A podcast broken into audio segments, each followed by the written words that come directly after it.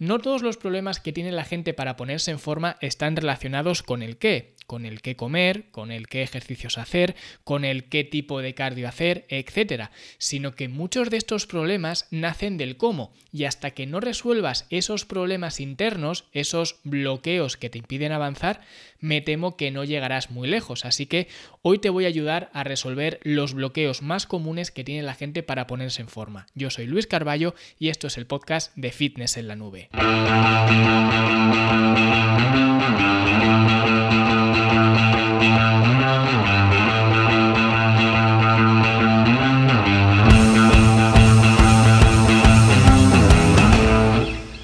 Ayer os estuve hablando de un tema bastante interesante que además me consta que os ha gustado mucho, este tema de la sarcopenia y sobre todo si miramos entre líneas veíamos que la sarcopenia ya vimos que no es algo que se pueda curar, pero el mecanismo, digamos, para combatir la sarcopenia de mejor manera era el entrenamiento de musculación.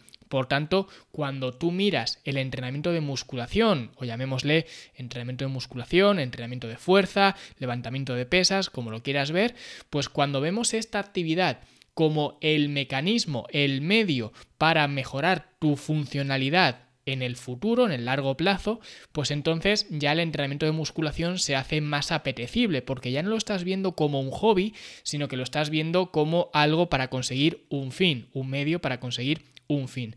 Por eso, ese primer obstáculo que era el que a mí es que no me gusta el gimnasio o es que no me gusta el entrenamiento de musculación o lo que sea, quedaba totalmente resuelto con esto, con esa nueva perspectiva. Que además esto me recuerda mucho a una vez que esto lo comenté en alguno de mis libros, no recuerdo exactamente en cuál, creo que en este último de cómo optimizar tu metabolismo, que bueno, se puede encontrar en, Amazon y en estas plataformas, ¿no? Pues eh, digamos que en ese libro cuento una experiencia que tuve cuando conocí a la nueva, bueno, en su momento era la nueva novia de, de un amigo mío, ¿no? Y cuando se enteró de que yo era entrenador, ¿no? Pues ella me dijo, a mí es que no me van mucho los gimnasios, porque yo me apunto y me desapunto porque al final siempre me acabo cansando y lo acabo dejando. Y entonces yo le pregunté, bueno, y ahora mismo si lo vemos desde otra perspectiva, vamos a verlo desde una perspectiva más monetaria. ¿Cuánto dinero estarías dispuesta a pagar hoy? Porque claro, ella tenía veintipocos años, no creo que llegara a los 25 años, o si llegaba estaba por ahí. ¿Cuánto dinero estarías dispuesta a pagar hoy para llegar a los 60 años en una condición física similar a la que tienes ahora? Y claro, ella me dijo, pues no lo sé, no lo había pensado pero seguramente bastante. Y esa es realmente la utilidad que tiene el entrenamiento de musculación. Por eso cuando la gente dice, a mí es que no me gusta el gimnasio, siempre digo lo mismo, no tiene por qué gustarte pero tienes que entender el por qué haces lo que haces o el por qué te estoy recomendando ir al gimnasio.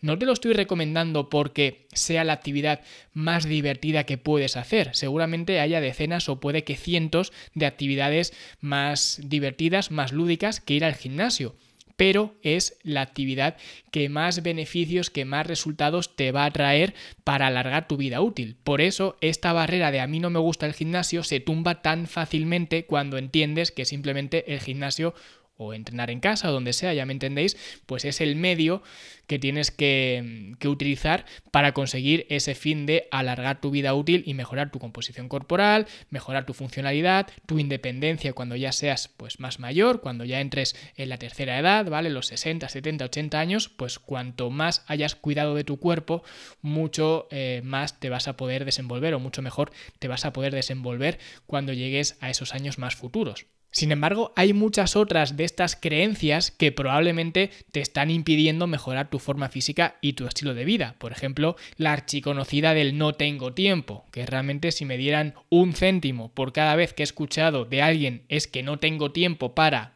lo que sea, pues ya sería millonario, no tendría que hacer estos podcasts, cerraría la academia, cerraría pues mis consultorías con clientes, etcétera, porque ya sería, ya digo, multimillonario. Todo el mundo dice no tener tiempo, pero esto es muy curioso porque realmente no tenemos tiempo para las cosas que no queremos hacer. Las cosas que sí queremos hacerlas, sí que sacamos tiempo. Por tanto, cuando alguien dice no tengo tiempo para hacer lo que sea, realmente lo que está diciendo es que no es una prioridad.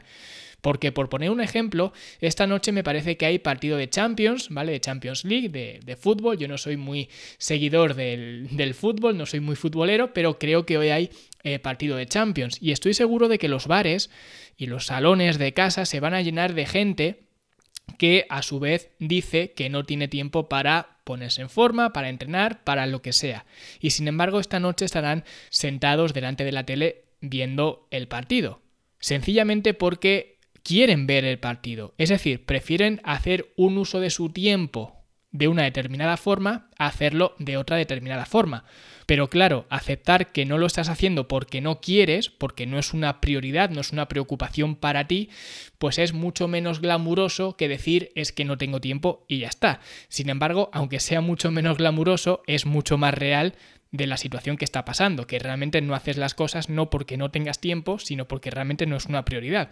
Porque luego para estar horas y horas mirando el móvil, dándole un like o un corazón a un extraño de Instagram, para eso sí tienes tiempo. Entonces es algo que no me cuadra, porque al final todo el mundo tiene el mismo tiempo. Solo que hay gente que decide invertirlo de una forma y gente que decide invertirlo de otra. Por eso el no tengo tiempo no es una excusa válida, bueno, realmente ninguna excusa es válida, por eso son excusas, pero no es una justificación válida porque tienes las mismas condiciones que tienen los demás, tienes las mismas 24 horas que tienen los demás, solamente que los demás las usan de una manera y tú las usas de otra. Y es verdad que me puedes decir, no hombre Luis, pero esto no es así porque claro, no es lo mismo una persona que tenga un trabajo que le requiere muchas horas, que tenga hijos, que tenga familia, que otra persona que tiene mucho más, entre comillas, tiempo libre. Y aquí es donde entra el siguiente obstáculo, el siguiente bloqueo que tiene la gente, que es utilizar a su familia, hijos y sus responsabilidades en general como un escudo para no hacer lo que en el fondo sabe que tiene que hacer. Por eso la gente dice, no, yo es que, a ver, tengo hijos pequeños, tengo una mujer o tengo un marido, tengo un padre enfermo, tengo lo que sea, ¿no? Sus responsabilidades de su día a día.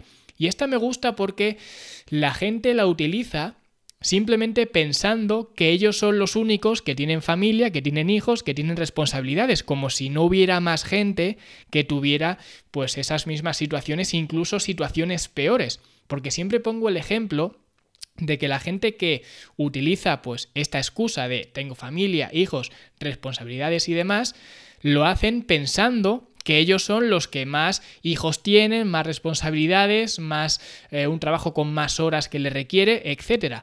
Sin embargo, cuando esas personas ven que hay gente en situaciones mucho más limitantes que la que tienen ellos y aún así consiguen sacar tiempo para, pues eso, cuidar de su cuerpo, realizar una buena alimentación, llevar un enfoque de entrenamiento que puede ser entrenar dos, tres veces por semana. No hace falta hacerlo más si es que no puedes o no quieres hacerlo, pero al menos ya te estás comprometiendo con ese, eh, ese mínimo de hacer esta cantidad de trabajo. Cuando ven que hay gente en situaciones peores o más que peores, situaciones más limitantes que ellos y que aún así sacan tiempo para hacer lo que quieren hacer, y en este caso lo que quieren hacer es cuidar de su cuerpo, pues ya te das cuenta de que lo que estás utilizando como escudo no es más que una excusa. Porque además es que por muchos hijos o familia que tengas, si no eres capaz de cuidar de ti mismo, tampoco vas a ser capaz de cuidar de los demás. Que esto además lo comenté en un episodio hace no mucho. Por tanto, esto significa que renunciar a cuidarte a ti para cuidar de los demás